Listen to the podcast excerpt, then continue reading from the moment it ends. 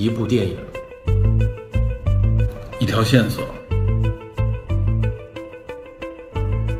带您探寻电影中的科学与知识内核。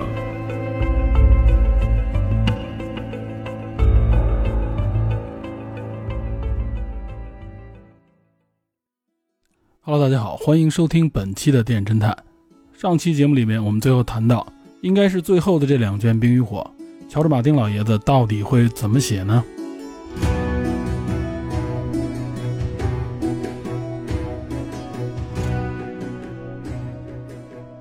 我觉得就是我说的主线，他肯定提前告诉这个二 DB，让他们去按照大概，肯定最后是龙妈回到维斯特洛大陆，然后某一个人完成了一大一统，对吧？这个应该是没问题。至于是谁，那可能就是双方各自发挥了。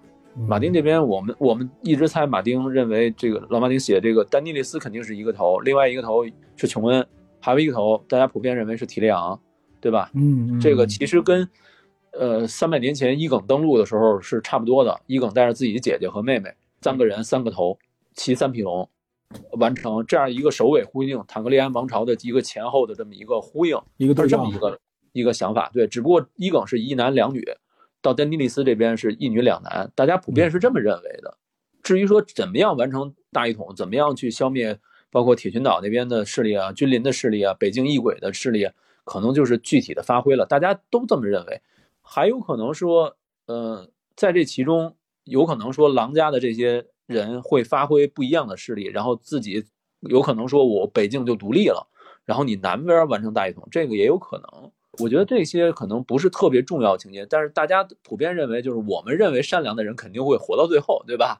但是对现在感觉提利昂可能活不到最后，因为弑亲的这个背负的诅咒。然后琼恩在小说中还没有复活，琼恩在卷五被被捅死了，还没有复活。我们不知道他是以怎样的方式。电视剧中是被那个红女巫梅丽珊卓用法术复活了，嗯，但是。法术复活时间长了会人会丢掉记忆，比如说那个闪电大王唐德利恩，对吧？嗯，电视剧中也也表现了，他说他复活了六七次，他的记忆会逐渐丧失。对，我觉得他一直在铺垫这个复活会造成的负面影响，就是对对，我们不知道到时候琼恩会怎么样一个方式复活，所以也不也不清楚。而且包括丹尼斯这他这三条龙会不会像小说中的呃像电视剧中一样损失掉一条，也不知道。嗯，所以这个很难讲，尤其是马丁把奔狼年代改成春晓的梦想，这个时候你就会觉得很奇怪，那是不是在整个悲观的这么一个情况下，存留一点希望的这种感觉？会不会？我觉得他是属于那种，对，他是属于那种会根据现实做一些改变的这么一个人。对，有可能就是我们现在猜，其实我觉得没有太大的意义。嗯，呃，我现在觉得。后几季里面，阿多的情节，包括私生子之战的情节，包括异鬼大军进攻的情节，包括君临之战的情节，肯定后边小说都会有。嗯，但是怎么样表现，双方是什么样子，这个就很难猜了。肯定会不一样，我觉得对，甚至对阵双方都不一样。呃，比如说，呃，第七季、第八季里边电视剧里边那个幽轮，压眼幽轮，对吧？啊，对，那个整个就是一个喜剧角色，是吧？那整个就是一喜剧角色。但是在小说中，压眼游轮是一个又狡猾又残忍的那么一个角色，是一个独眼龙。他不是那种，我觉得他在里边反正想像一个，真不是。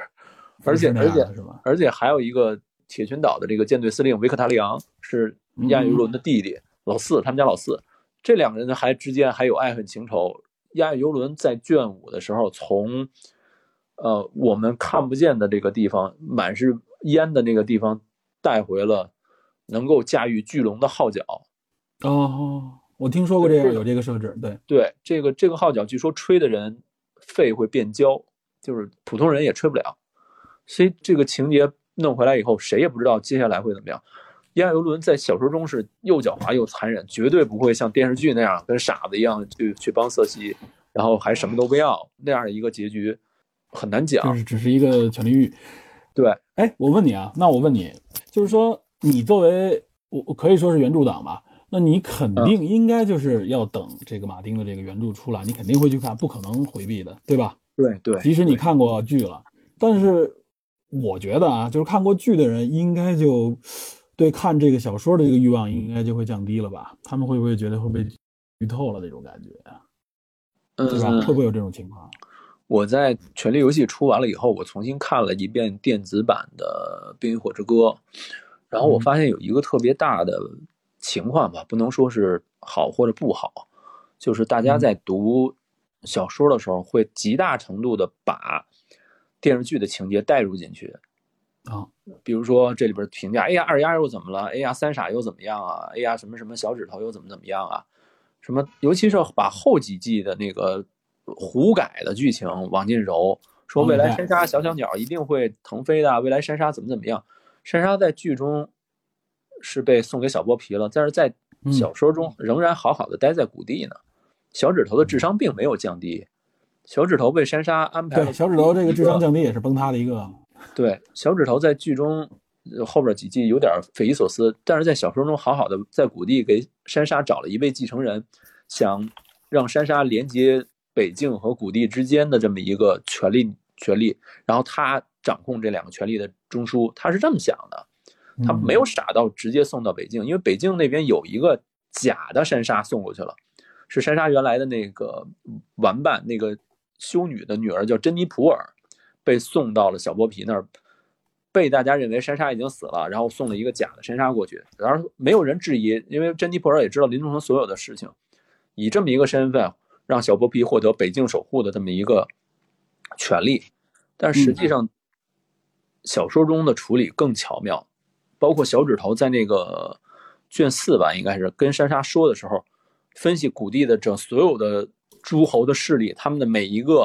继承者每一个儿子的继承顺序的时候，说的非常非常清晰。小指头早早的就已经布置好了，所以珊莎的成长不是以一种被强暴的方式，或者说以一种被迫的方式，而是肯定是慢慢的一点一点的。按照小说中可能是说一个一个少女干掉了一个布拉夫斯的巨人，那么很有可能是珊莎，也有可能是，当然也有可能是艾瑞亚，因为艾瑞亚在布拉布拉夫斯。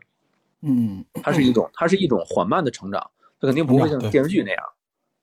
哎，这个说到这个啊，就因为我不是说就是看剧，然后呢对小说这个影响，或者说大家对小说后边的这个期待嘛，会不会像还像以之前那么强烈？我看那个谁，那个陆老师好像也也也上线了，把那个麦解开了，那个正好可以跟陆老师交流一下。您您怎么看？就是如果我们这个剧已经看完了，后边也崩塌了，您还对这个小说有期待吗？有更强烈的期待，还是说会会稍微减弱一点？呃，我看还是要看的啊，就可能怎么讲呢？就剧集跟那个小说还是两个东西，嗯，要把它看成看成两样东西来看的。剧集的话还是大呃是大规模简化的，不像小说那样。这小说现在有个问题啊，然后那个老师其实呃不知道有讲到，就是说，嗯，他其实后面是其实是这个舞台越铺越大的，不单单说就是我们那个主要关注那几个角色的那个。他其实后面就加入了很多不同的新的角色的一个 POV 了，甚至有可能就是只有一张的，或者然后那个地图也铺得很开了，不不光不光光光只是那个北境啊，那个厄斯佐斯大陆，然后还有那个其他还有就是像多恩，然后那个谷地都会有，所以我个我个人觉得，其实现在。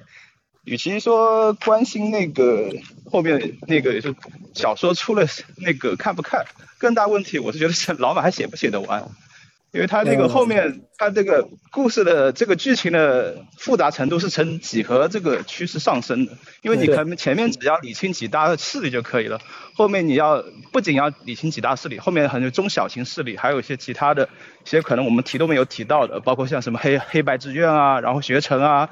等等啊，然后有像那个，包括那个大背景上的红神跟那个韩神的之间的这种明争暗斗啊，嗯，等等等等，哎呀，我我是觉得这个是很难理清楚的，所以说有时候我们还是把那个就是期待值放低一点吧，就反正刚好那个说是明年那个前传要要出来了嘛，就是有什么就出什么就看什么吧。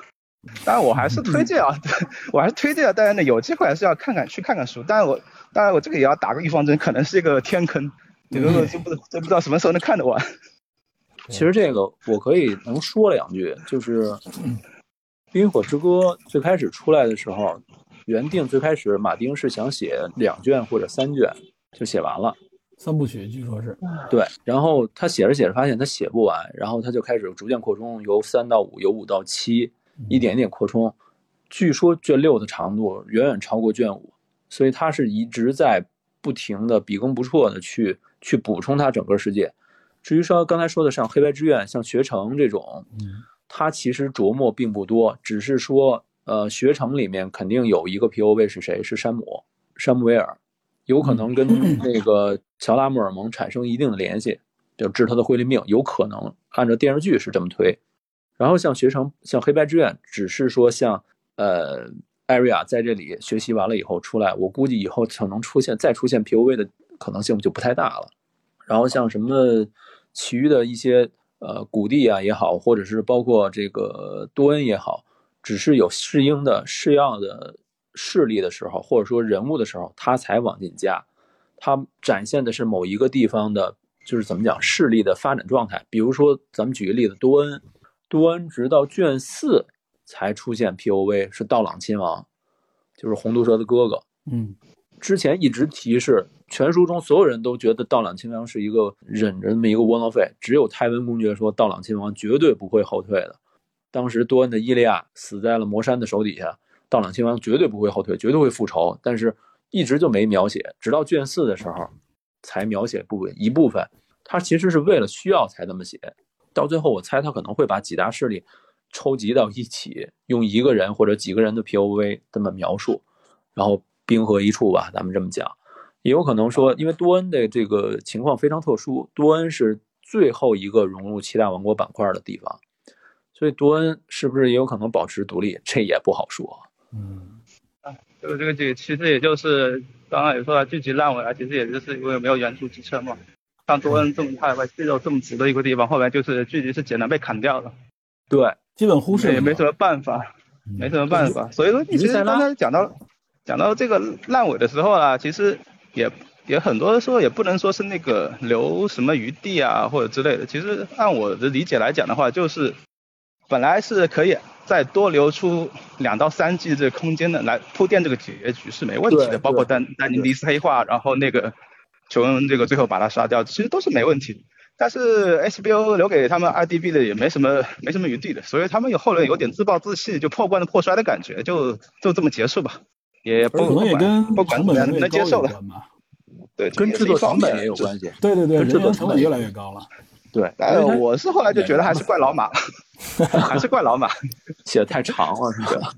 呃，哎呀，我们有很大一群人都现在有点有点由爱生恨的感觉了，就老是吐槽老马这个这么多年都十年过去了，还是没写完。对，这当初第五卷出是二零零二零一一年嘛，到现在又十年了吧？对。那个现在看那个时候刚开始的时候，X H Q 拍的时候，其实也想也也挺好的，就是按照这个进度下去，我们一年拍一季是吧？你书那个时候差不多也也也就写完了，刚好刚好可以一起完结啊。这个后来就发现越来越不对了，然后就于是魔改就越来越多了。这套书，这套书是马丁应该是整个小说里边心情最大的吧？就是他所有的主要经历都描写到这里，他其他写的小说都是短篇。中篇啊，光世啊，对吧？热夜之梦，这种全是短篇或者中篇，就是没有像冰火之歌这么长的。他我觉得他一半是为了，呃，写，更更多的他是为了他过瘾。嗯，他在他在过他自己的瘾，他想想把他自己所有想写的东西都揉在这本书里，所以他这个世界不停的扩大，世界观也不停的扩大，人物也不停的加载。就是我们读书的时候，就最最头疼的就是。记人名还有家族的名字，太乱了。哎，据说我看到一个数据说说，好像这个《冰与火》里边一共出现了多少？一千一千多个人物，一千八百多人吧。有名有姓的，是肯定对，肯定就是这个量级的。这已经超出了我们了解的所有的，就是在这种魔幻奇幻类，可能所有的小说里边应该没有这么多。我记着好像像《水浒》《红楼》里边，也就是几百个人物嘛。嗯，有名有姓的这种。关键是说这些人物是不是都能够描写到位？关键有没有性就算是有有这个有内容吧，就算是。嗯嗯嗯，还是有一个说到这个，咱们咱们得肯定得呼应一下，因为这个要聊开，其实特别多话题，咱们得呼应一下龙之家族。必定我估计很多人也是全游我们都了解了，我们想听听龙家族会怎么怎么拍啊，会有什么一个背景啊，对吧？啊，对吧？这块儿咱们得往龙身上引了。龙之家族啊，嗯，再看那个看雪龙狂舞啊，对，看雪龙不过我觉得，虽然我我是没有看啊，但是我讲的感觉那个马丁写那个塔格利安家族这一块，呃方面的话，更多好像是在往设定集啊、编年史这个方向上写，然后他也写的挺过瘾，但就可能就可读性来讲的话，就可能确实不如《冰与火之歌》看得那么爽快。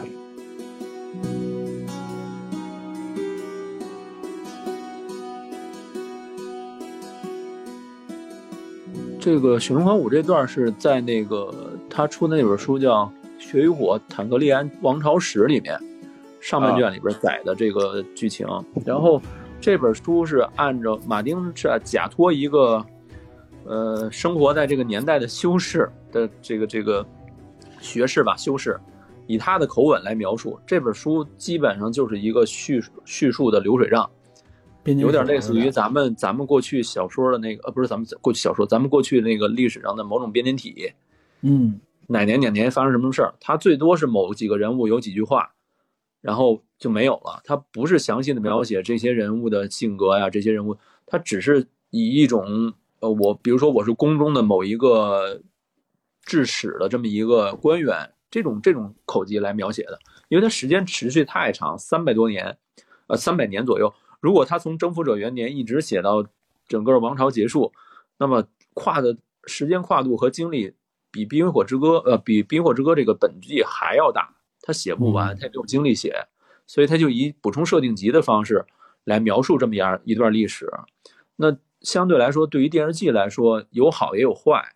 好的地方就是说电视剧发挥的空间会更大，因为他的人物性格相对来说没有那么鲜明。他可以大量的补充自己的这个想法进去，嗯对想法进去，包括台词啊，包括走位啊，包括等等等等的这种东西。老马丁只是给他提供了一个设定，剩下的东西都是他自由发挥。大概剧情大家知道，然后剩下的可可能不好的地方呢，那当然还还有就是说，大家期待这个巨龙对掐的这种场面肯定也特别不错，还有一些背后的权谋的暗算设计，这也是大家期待的点。但是不好的地方呢，就是因为太开放了。很有可能达不到这个全游的这种前几的水平，也有这可能。种精良。对，还有一个我觉得主要原因就是结果大家已经知道了，全游必定是大家不知道结果，都想知道后面会怎么样。嗯，对。但是这个是这个已经设定结果了嘛？这个对，它就有点类似于衍生剧嘛。嗯所以所以拍这个龙族也是更热闹一点，对吧？场面大。呃对这个所以我觉得钱赚的话拍的好，会容易拍一点，因为你结局是固定的，而且那个限制也比较少，你那个主创主办主创方可以说说自己发挥的空间比较大，但多就发挥一下然后。对，然后也就是那个制造成本肯定大，因为龙太多了。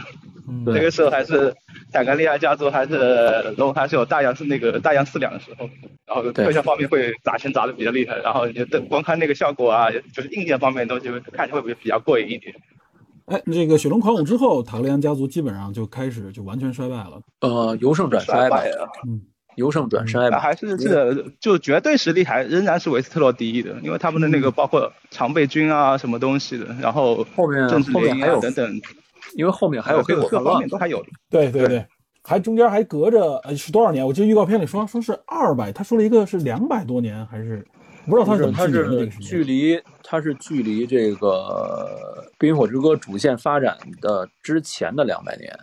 对，也就是它是，对它之前的那个纪年是以伊耿登陆到维斯特洛大陆为始，叫做征服者元年。征服元年嘛。对征服元年大概在征服一一九到一二三，也不是一一二二年开始的雪龙狂舞，就是人日王杰克里斯的孙辈儿，再往后开始雪龙狂舞这里边几个重要角色也得说一下。啊。主要就是两大派嘛，两大派，一派是绿党，一派是黑党。嗯黑党是韦塞里斯一世的女儿，叫雷尼拉，雷尼拉，她被称为王国之光嘛。她是当时外貌也好，呃，整个的这个行为举止也好，确实最受那个全国爱戴的这么一波人。然后剩下的比较著名的就是游侠王子戴蒙坦格利安，游侠王子就是经历很非常多、非常风流倜傥那么一个人。嗯，他们两个人是黑党的主要的这个成员。绿党是韦塞里斯的右婿的一房的这个儿子伊耿二世，还有就是独眼王子伊蒙德，他们几个人这两派因为继承权的原因，最后大打出手。矛盾的原因原因点在哪儿呢？是韦塞里斯一世去世之前，把这个王族的这个继承权授予了雷琳达，但是他授予之后没多久，这边伊耿二世又出事了。伊耿二世这边是儿子，然后雷琳达那边是女儿。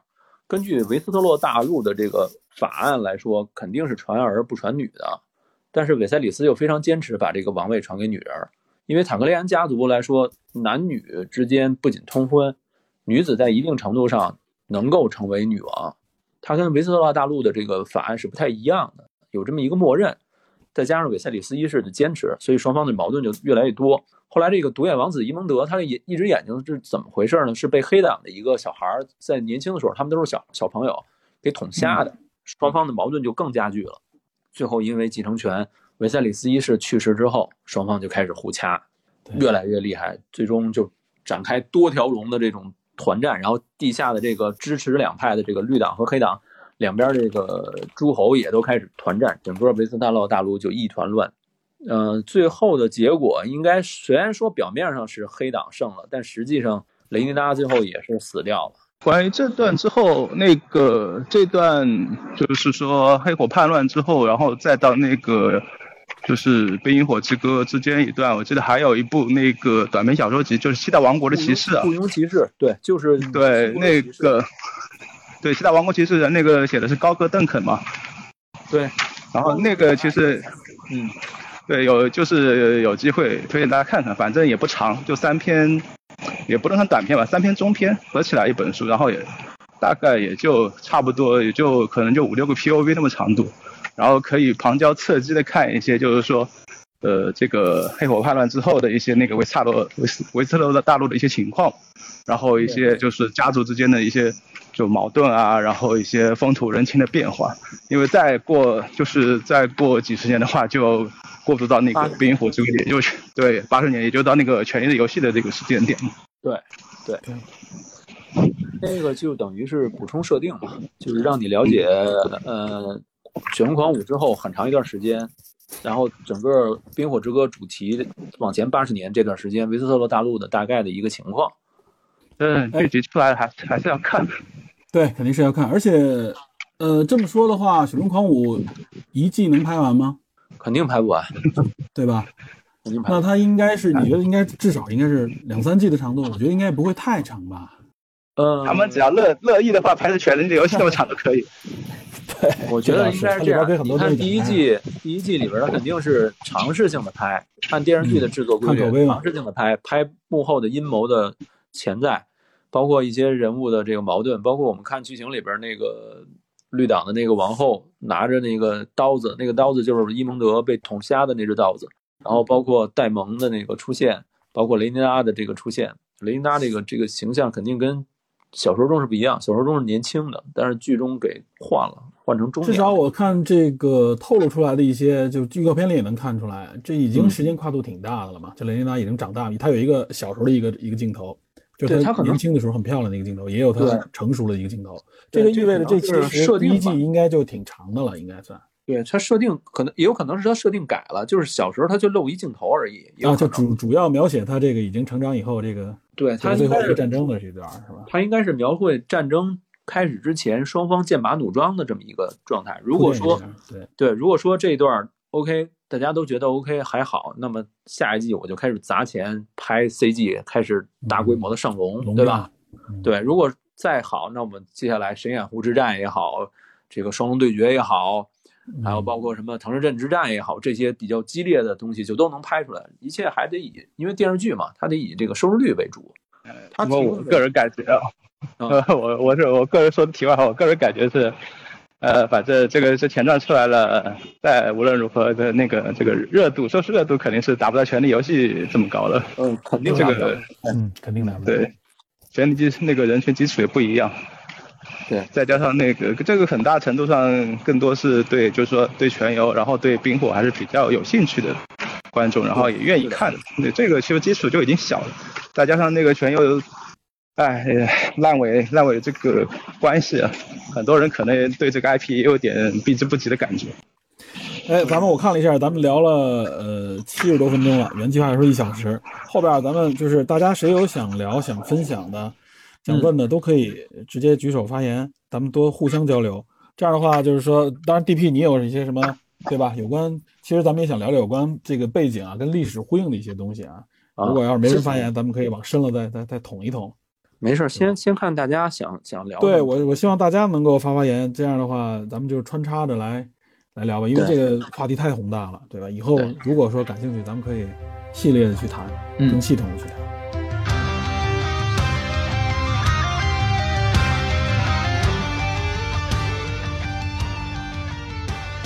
哎，几位老师好，哎，能听到我讲话吗？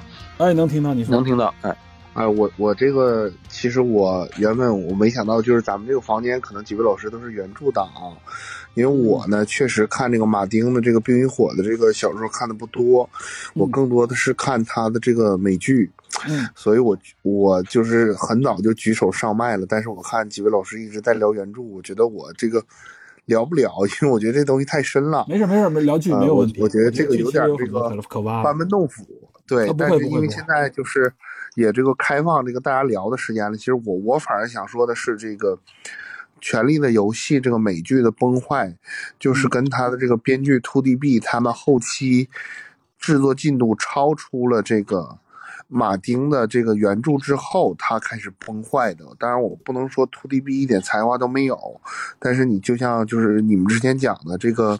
琼·斯诺在这个小说里现在还没复活，但是，呃，那个 To D B 他们已经把这个琼·斯诺在这个美剧里已经复活了，并且开始这个大幅的去推进一些戏份。但我觉得，呃，可能全球的粉丝都是这么想。这个第八季，呃，确实这个一些剧情的设置不太合理。在这个之后，HBO 不是说又这个拍这个衍生剧嘛？拍这个呃龙妈她的那个家族的故事。我其实。因为我是新浪微博上一个专门发这个欧美资讯的这个影视博主，其实我我了解到的是，可能大家现在对于 HBO 再拍《权力的游戏》相关的这个美剧，大家就没有那么乐观了，并且对这个所谓的龙之家族，他大家的这个现在的这个想法，我觉得可能是谨慎期待，就不知道几位老师怎么看这个事儿。放低预期，我觉得是好的。不管再怎么说啊，那个 H D O H B O 也是瘦死骆驼比马大。对，而且现在他是，我觉得只要看完了的人，应该不会说我不看这部剧吧？不至于如此。肯定还是会看。呃，大家肯定都会看。嗯。但是你从目前这个《龙之家族》你爆出来的一些片场照也好，或者说他的一些这个相关的视频物料也好，就是我们关注度确实低。对，至少就从我个人的角度来看啊，我觉得这个。至少第一季的《龙之家族》的这个制作，我觉得跟这个《全游》可能在精良程度上，我觉得可能有差距，可能这个投入也不一样。您您就这么想啊，《全游》第一季其实它的也不多，也也不怎么样。《全游》第一季对没有那么精良，对吧？对你你仔细去看，投资其实是不大。他当时为了节省成本，他那个新树的那个那个白色都是油漆直接泼上去的，而且还没泼整洁。你仔细看那个 Ned。斩首拿寒冰剑斩首那个俘虏之后，在那个那个新树底下擦洗那个寒冰剑的时候，你仔细看那棵树，能看出来临时染的特别明显，然后还没染齐，还有绿色，就是还有树干的颜色。就是如果单从物料上来讲，它肯定的制作第一季是不会太。太精良，而且第一季的话，第一季除了那个肖恩斌，就是我们豆俗称豆子叔，他是算是比较熟的一个脸孔的脸孔之外，其他演员大多数都是新人。然后就算是一些中年演员的话，其实那个时候说实话也就不是特别突出，就是大多数也都便宜好用的一些那个演员吧。包括小演员就更不用说了，都是新人。对，但是但是龙之家族就好一些，他起码启用了一批熟脸儿。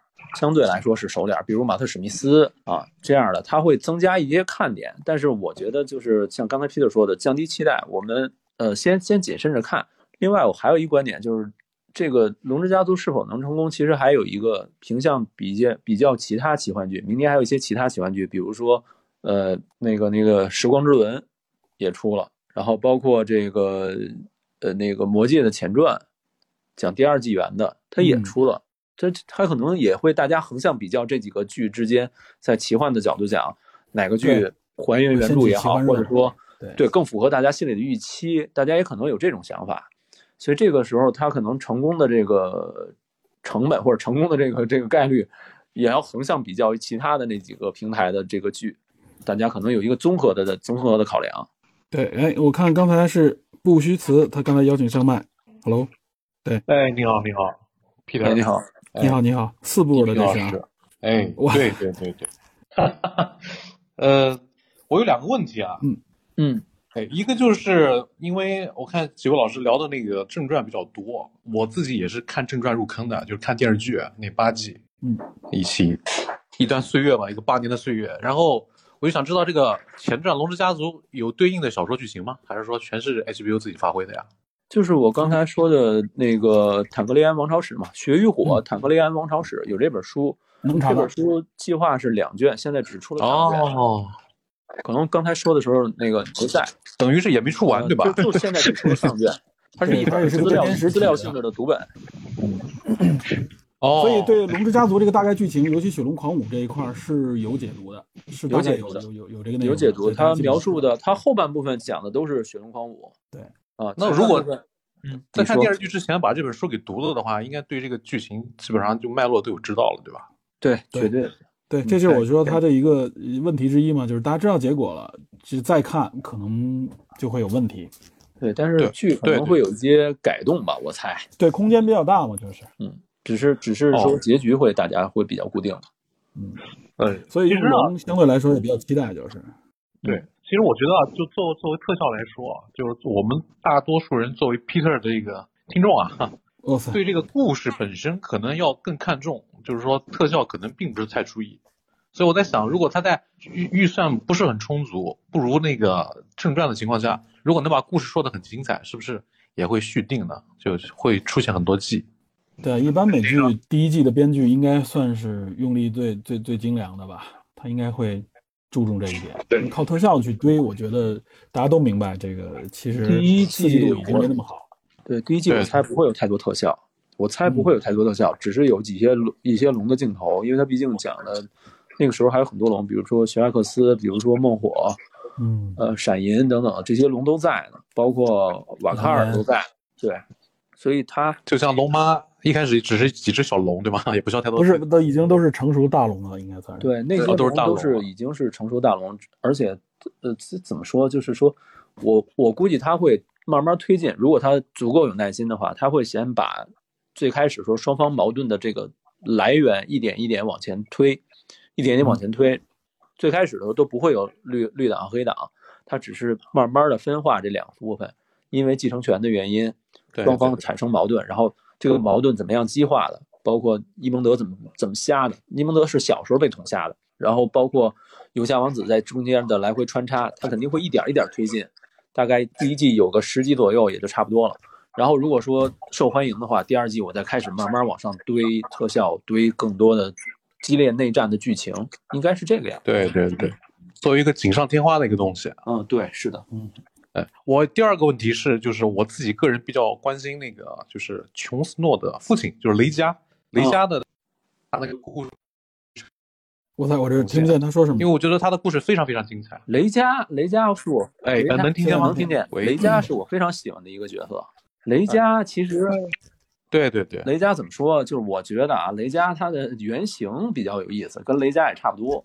但是在剧中给他，在小说中给他描写的更更完美吧？因为现在大家都是推测说是一个武力超群，又懂得写诗，弹会会弹竖琴，然后还能够。极其有魅力的这么一个人，雷佳也是就是完美，对对，而且他为什么为什么会裸走那个奈德斯大哥的妹妹？这个东西还是个谜呢。嗯，就现在普遍认为他是因为爱，因为多恩的伊利亚，多恩的伊利亚公主体弱多病，然后呢，很有可能是在那个错误的春天，他一眼中相中了莱安娜，他认为莱，因为莱安娜的性格是什么？是非常奔放的。就是在卷一的时候，劳勃和奈德对他对话的时候，有一个情节，就是劳勃说说，如果是你妹妹在世，绝对不会阻止我什么什么之类的。然后奈德说，你对我的妹妹的了解肯定不如我。莱安娜是一个非常倔强的那种性格，然后当时奈德也说说艾瑞亚的性格非常像莱安娜，像她姑姑。所以莱安娜这种性格很可能跟体弱多病的伊利亚是完全两个极端。这个性格很可能更吸引雷佳，所以雷佳就把他秘密接走。嗯，说卢他们俩有可能更他们俩在更多猜测的是私奔，对吧？对他们俩在比武之前应该是没有接触过吧？还是有什么伏笔啊之类的？这个可能需要更多的剧情，因为现在武的挺死的，没有太多的信，没有太多的这种，就就到卷五说了一句琼恩的奶妈是谁？对，所以这个雷他们。他这个雷佳在书里的话就是这个意思，就是人虽然死了，但是一直活在别人的嘴巴里。雷佳对，而且雷佳和恋和那个斯塔克妹妹他们这个等于是婚变啊，婚变直接改变了这个七大国的命运，可以可以这么说。对啊，错误的春天啊，一个就是应该是就是有意为之吧，就是一个关键点，关键点。然后他卢佐雷安娜导致了北境。谷地还有呃风暴之地、风暴王国这三个三个地方直接造反，全国的小一半开始造反，呃，然后再加再加上河间地四四大王国一起造反，普利家族四四个王国都开始造反，然后再加上伊里斯这边又不给力，雷佳一个人根本根本弄不过来，然后劳勃属于一个在年轻时战力非常强的人，直接就干掉了雷佳，所以这件事情就导致整个走向就变化了。对，那前传的剧情会不会推推进到一直到这个时间点？肯定不会，肯定不了，肯定不到不了，到不了，中间还隔着好几百年呢。我觉得都会可能要带出剧集了。对，带出剧集可能就就描述黑火叛乱吧，就就不错了。黑火叛乱太太乱，黑火叛乱比雪龙狂舞还乱。黑火叛乱前后有大概九次。九次黑火叛乱，如果没记错的话，因为它是海外的这个，呃，它来它来源于某一位这个坦格利安王朝的国王宣布所有私生子拥拥有合法继承权，这样的话就导致大量的这个民间的这个坦格利安家族的这个私生子就组织各种各样的这个政治势力来诉求自己的继承权，然后还有海外的海外那个黄金团嘛。海外很多英雄团，比如这个丹尼不是认识次子团的，还有什么黄金团的这些人，其实很多人都是祖上都是那个跟黑火叛乱有关的那些团。然后呃，不是当时说了一句，说那个无畏的巴勒斯坦最后在年轻时候掐灭了最后一个那个马里昂吧，应该叫把他掐灭，最后一个一苗黑火给掐灭。你想持续到那个无畏的巴勒斯坦年轻的时候，所以他这个时间点跨度是非常非常长的。行行，那我这边没有问题了。Peter 可以把时间交给其他的听众。对，我看刚才又上线了一位。哎，好，好，谢谢谢谢张老师。别别别别别客气，哎，您客气。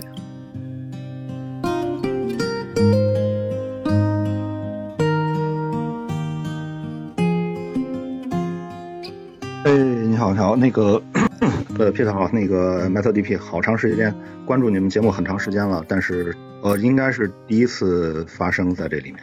嗯，是这样，我我想首先我先先先吐槽一下，我发现那个预告片里边好像我不知道你们关注不关注，好像瓦雷利安的扮演者的肤色是深色是吧？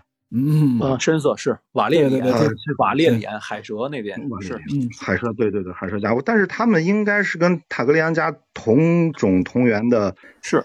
他们也是古老的瓦雷利亚家，呃，那个瓦雷利亚大陆的，就是家族大家族大陆的一员。他们其实跟坦格利安家族差不多，应该都是金色或银金色的头发，然后深紫色或者蓝色的眸子。但是电视剧你懂的，因为他不可能不启用这个非裔的演员，他不可能不启用，所以他就给改变了，是，嗯增加一些效果给人感觉。但是确实跟原著里边就是大家理解的这个设定要要要偏差很大吧。对，不知道会不会在这方面有一些什么别的说明？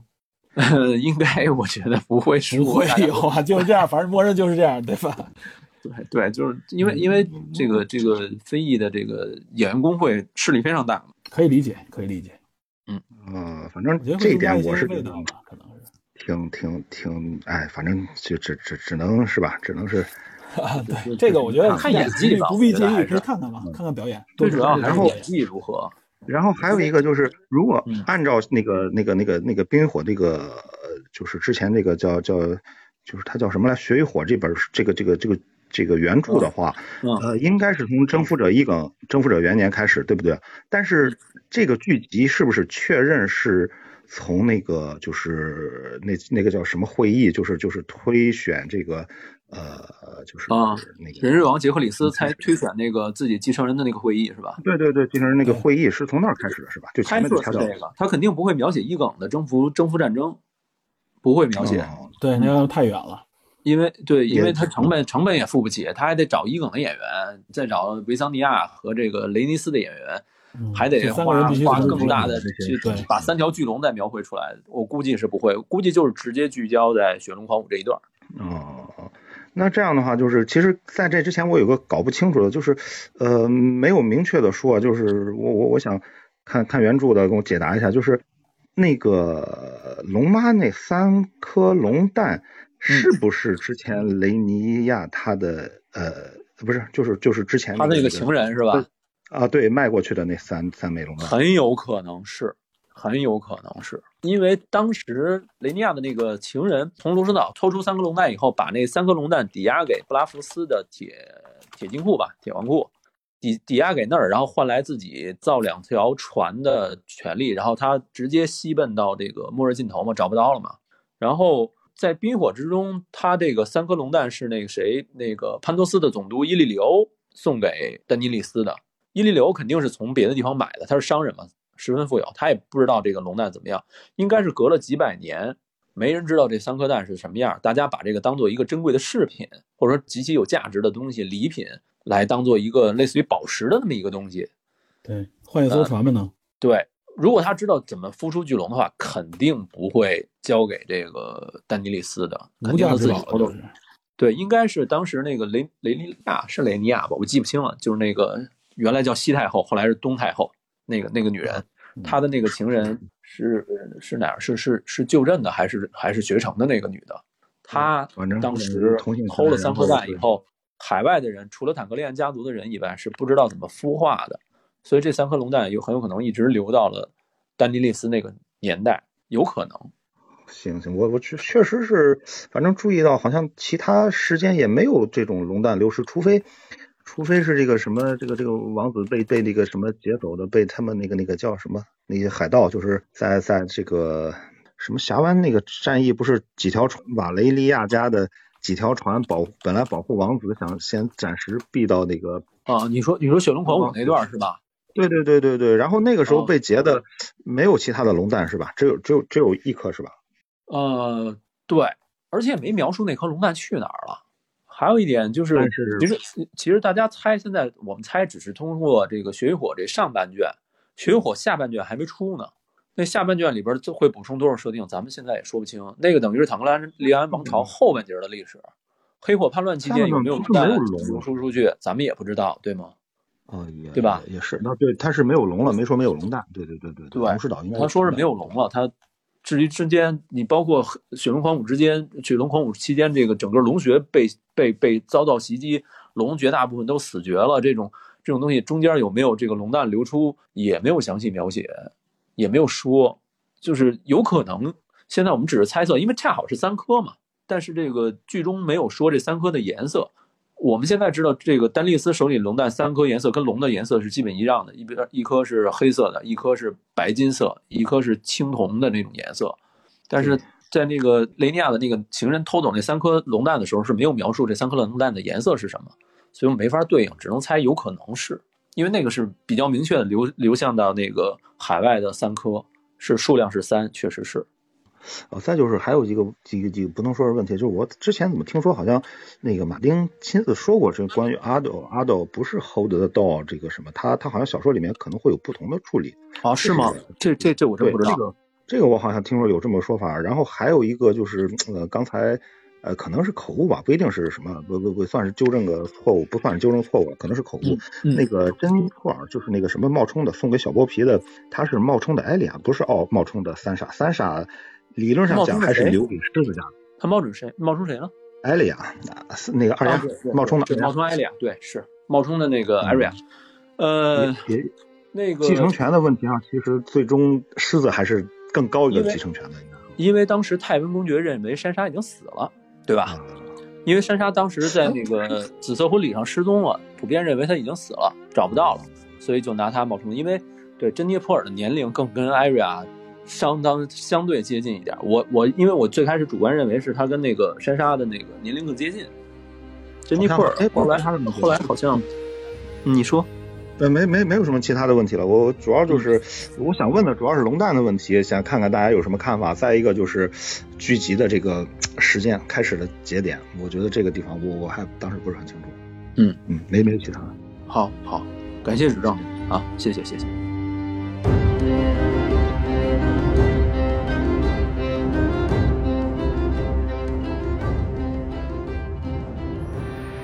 再补充问一个问题吗？啊，请说。他们不好意思开口，那个，因为我刚刚有个想法，就是说，在小说说完之后，有没有可能，就是说 HBO 或者是哪个电视台拿到了马丁的版权之后，再重新拍个结局啊，或者把它拍成剧场版或者电影啊什么的？之前不是有这传闻嘛？但是我觉得现在热度过去了，除非说《龙之家族》能带来新的热度，让大家促使，呃，把这个结局补完，不然的话，大家关注度已经转移了。我个人觉得。可能性是有，但是不是那么高。对这个，这肯定不是以就是说大家的愿望为主，还是看市场影响力。市场影响力大了，什么都有可能了，对吧？但我觉得补，如果作为我的话，我我再重拍一个结局没有必要，这不是自己打自己脸吗？对吧？除非你有绝对信心，你能拍出一个完全不一样的来。除非对，除非说我这个结局足够有吸引力，然后能吸引足够的这个用户，我拉来很多新用户。你比如我在 HBO Max 上。我把这个结局贴上来，然后够能拉很多新用户，这也是有可能。别的我觉得就就可能性不太大，因为他得重新投入很多钱，制的特效也要很花钱，对吧？对，与其重复，不如开拓新的内容嘛。其实有很多可值得值得去开拓的，对吧？你除非就像 D B 说的，如果当年真的是，比如说这个网友投票不是说一共达到五十万人吗？那可能更高或怎么样。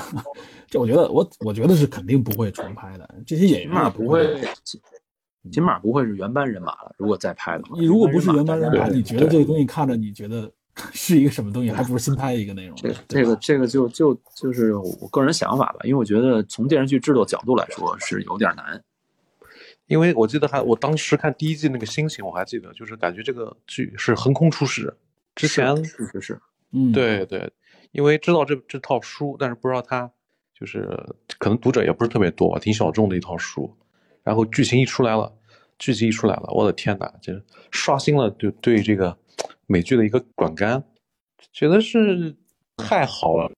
这个我觉得第一季哦，第一季真的是太好了。他们我还记得他们在雪地里边，那个背景音乐放着，然后飘着个雪，慢慢慢慢，就像刚刚您说的那个剧情慢慢慢慢的展开，对，时间走得很慢。那个对，那个《龙之家族》大概什么时候会上映啊？明年三四月份好像是，我记不清了。我记得好像是明年，就是没没完全定档的吧？哦，那还早呢。那咱大陆能看到的话，估计那种渠道也非常的狭窄吧，有限。我估计还可能是在那个流媒体上面。哦，嗯，因为大家都不是有自己的流媒体了吗？对对对，都自自己想自己的办法，然后拼命的流传。我估计大家肯定会关注，会引起一波讨论。然后至于。讨论的热度就跟它这个剧集的质量相关了。对对对对，嗯，最近崩坏的剧集太多了，像基地啊，像什么的，把一个好好的 IP 给它做的啊，基地崩坏了吗？基地我没看，但是我听那个评论，包括几个有一个啊，不要相信那些评论了，还是要用自己的眼睛去看。行行行，基地和我鉴鉴别一下。呃，不不说基地啊，回到回到龙龙之家族，回到龙之家族，嗯。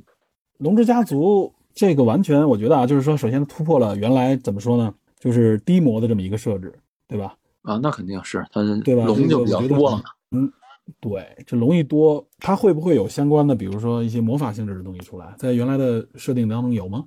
没有，没有太明显的魔法。龙其实就已经是魔法了。实话说，就是怎么讲？嗯，龙在这个在整个冰火世界中就代表魔法。它跟魔法是一同到来，一同消失，就这种感觉。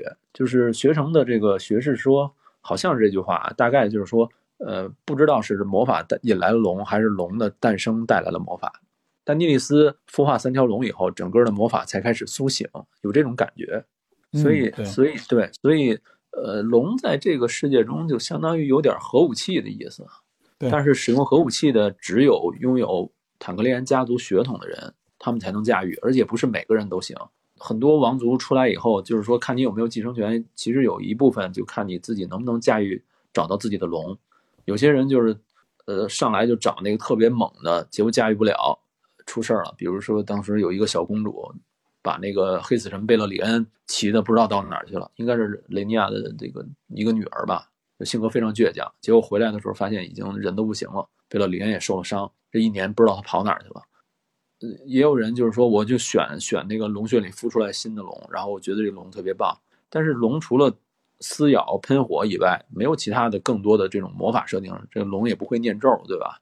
嗯，所以它没有太多的这种呃魔法，更多的就是战争的场面，还有这种龙的空中的格斗，就这种感觉。是有一批，我记得说是有一批私生子去，应该是黑党这边的吧？啊，对，呃，是当时是是那个龙石岛，龙石岛有一批野龙，对，就是孵化出来野龙，对，然后这边呢缺少战力就。呃，宣布哪个哪个私生子拥有瓦雷利亚血统的私生子去了，谁能骑上归谁。对，谁能驾驭，我就封谁为骑士。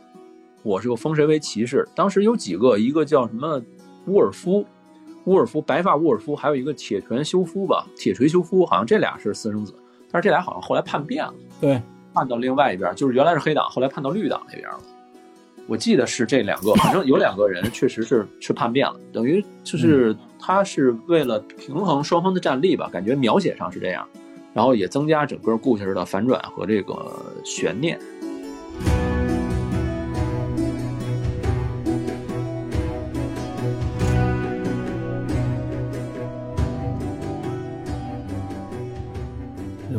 那我问 D D P 老师，就是小说里头最喜欢哪个人物吧？我最喜欢丹尼利斯，相对来说是提利昂，我也很喜欢。但是提利昂怎么说呢？提利昂是有点小狡猾那种角色。丹尼利斯写的太完美，这是一个缺点。但是丹尼利斯，我觉得他那个勇气是非常令人值得敬佩的。提利昂是面对逆境、面对出身的那种抗争，让你觉得非常了不起。琼恩，我就相对这两个角色就弱一点。然后有有一些小角色我特别喜欢，比如那个琼恩身边有一个守夜人叫忧郁的艾迪，他说的那些冷笑话非常非常有意思。在剧中也有这么一角色，但是就没有没有那个小说中写的生动和好笑。忧郁的艾迪经常说一些冷笑话或者是一种自嘲的那种东西，那个挺有意思的。那 D P 老师最最不喜欢哪个角色呢？别不不是老师，真不是老师。最 不喜欢不用不用谦虚不用谦虚。最不喜欢的，我还真想不出来，因为因为他描述的都太成功了，没有什么特别不喜欢。就是说这人物性格，比如傅雷，像这种 小剥皮，这不能说不喜欢。他他有正派，他肯定就得有反派啊，对吗？对，小剥皮是让人觉得比较比较膈应吧，就是北京话膈应，就是有点有点有点腻歪。这个人太扭扭曲了，这个小剥皮太变态了。嗯，小剥皮折磨席恩，其实比电视剧中还要变态，还要变态。小剥皮强暴珍妮普尔那一夜，席恩更惨。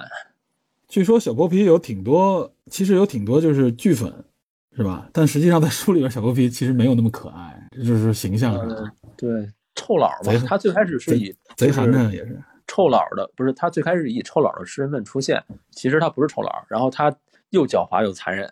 他欺骗了这个林东城的教头，然后杀了他，然后带领整个剥皮堡的人学习了林东城，然后把这个所有杀害的的人的这个罪责都推到席恩身上，然后又折磨席恩，剥掉他那个剥皮嘛，剥掉他那个小手指的那个皮，然后一点一点折磨他。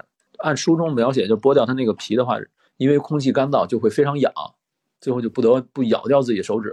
对，就非常血腥，但是又非常残忍的一个。然后他包括他用他的猎狗追杀那些逃跑的女人，甚至，对吧？当他最后电视剧中他也适得其反，玩火自焚嘛。但是你说他有没有把臭老给阉割啊？呃，按照小说中的暗示，应该是把西恩给割了。嗯，应该是，但是他没写那么明明显，而且卷五我时间长，我也记不太清。我觉得应该是席恩被割了。席恩是，反正本来以为席恩会活到最后，对他中间太惨了。我觉得他席恩跑了吗？不是跑了，跟那个呃林东城的一些女性跑了。至于碰没碰到这个他姐姐就不好说，有好像是碰到了，碰到阿莎，剧中叫雅拉，就是他姐姐，实际上是阿莎，小说中叫阿莎，就是他那个姐姐非常强悍，铁群岛他姐姐想继承铁群岛的继承权嘛。但是臭老在那个电视剧里的结局还是有个光荣的那个啊结局。嗯，对，就是他牺牲了自己，然后让让换得那谁，剧中是换得珊莎的逃跑机会嘛。然后珊莎碰到了布雷尼，对吧？应该是。臭老，臭老不是在保护那个布兰吗？不是，保护布兰的是阿多和梅梅拉和九剑。呃，电视剧里头，我记得臭老说什么，就是最后异鬼来的时候，然后布兰在那个树底下吧，坐在轮椅上头，然后臭老拿一个长矛嘛，还是什么东西刺过去，好像是这个结局吧？我没印象，是这个结局吗？对，然后那个二丫就跳下来嘛。就是把那个异鬼给秒了，夜王给秒了。啊啊啊！对，然后那个当时还没跳呢，臭老臭老当时就就义了。然后那个布兰说一句：“说你是怎么说来着？说你是个好人吧？好像是这个意思。”啊，这个可能是为了为了呼应那个剧中一个情节，就是之前呃罗伯和那个席恩去打猎的时候，野人偷袭布兰，然后当时席恩差点射中那个布兰。其实席恩对自己剑法非常有信心。把其他几个野人都射倒了，然后罗伯怪罪他说：“你你怎么射箭的时候不看着我弟弟？他拿我弟弟当人质了？”那个感觉，可能是呼应这个情节。因为你一说臭老，我就非常容易串。因为什么呢？小说中臭老是拉姆斯雪诺，就是小剥皮身边的一个小跟班叫臭老。然后小剥皮在逃跑的时候，自己知道自己跑不了，跟臭老互换了身份，他自称臭老，然后那个人替他死了。后来他又把这个身份给了席恩，以此来就是洗脑吧，让席恩成为自己新的跟班应该是这么一个。所以你说是臭老，我就我就我就串到那上面去了。哦，对对对，我说的那是席恩，对对对，Greyjoy 啊，席恩格雷乔伊啊，对对对对。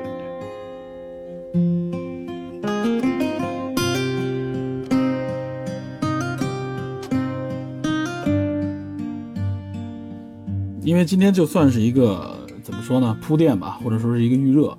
呃，其实 D P 这边啊，我们后边可能呃是节目里边可能会说一些，比如说跟全游里边相对应的一些历史啊，一些人物的深挖，包括网上也有一些解读。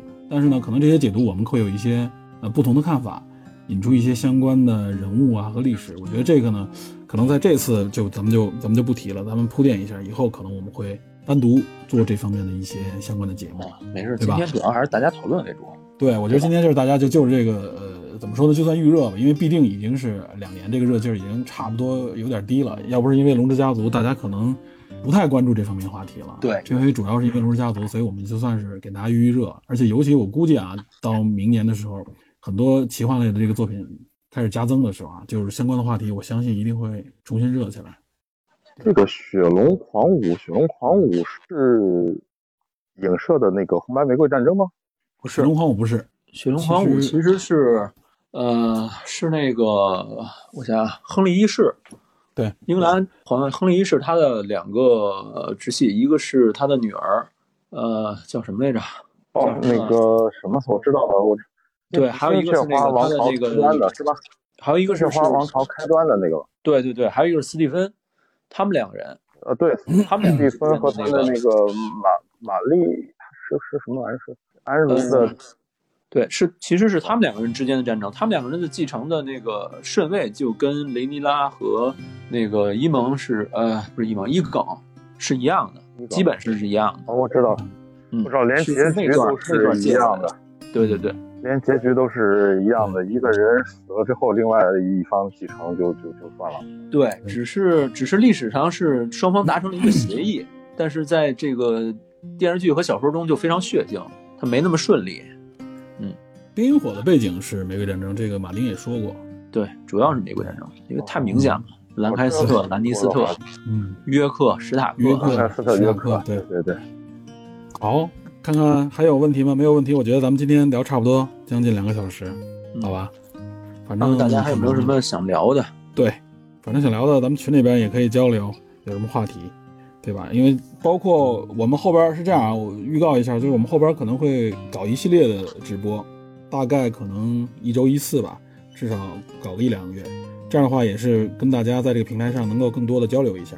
我觉得，尤其今天有几个这个听友聊的，我觉得都挺有意思的。其实就是后边我们会展开一些其他的话题，如果大家感对什么话题感兴趣，也可以在群里边提一下啊，我们可以参考一下，看看有什么热度的话，咱们就可以交流一下。包括，呃，我看之前四部里有人还说还想聊沙丘，我沙丘我就不再不再出节目了。但是如果想交流剧情，也不是不能聊，嗯，对吧？咱们要不今天就到这儿，也十点了，还是工作日，对吧？感谢各位捧场啊！也感谢这个 iCloud 给这么一个平台，我觉得这个交流比原来咱们那个时候，其实原来群里我们做过一些交流，用 Zoom 啊，后来用微信那个效果比这个要差很多，延迟很严重。这个 iCloud 我觉得还还还还行，挺给力的，成呗。那今天就咱们就到这儿，好吧？行行，好，感谢各位啊，大家持续关注啊，我们后边还会有直播。好嘞，好嘞，好嘞，尽快放预告。好好好。行，那这么着啊，咱们咱们就你就点那个离开就可以了，我就关闭房间了，就直接。嗯，好。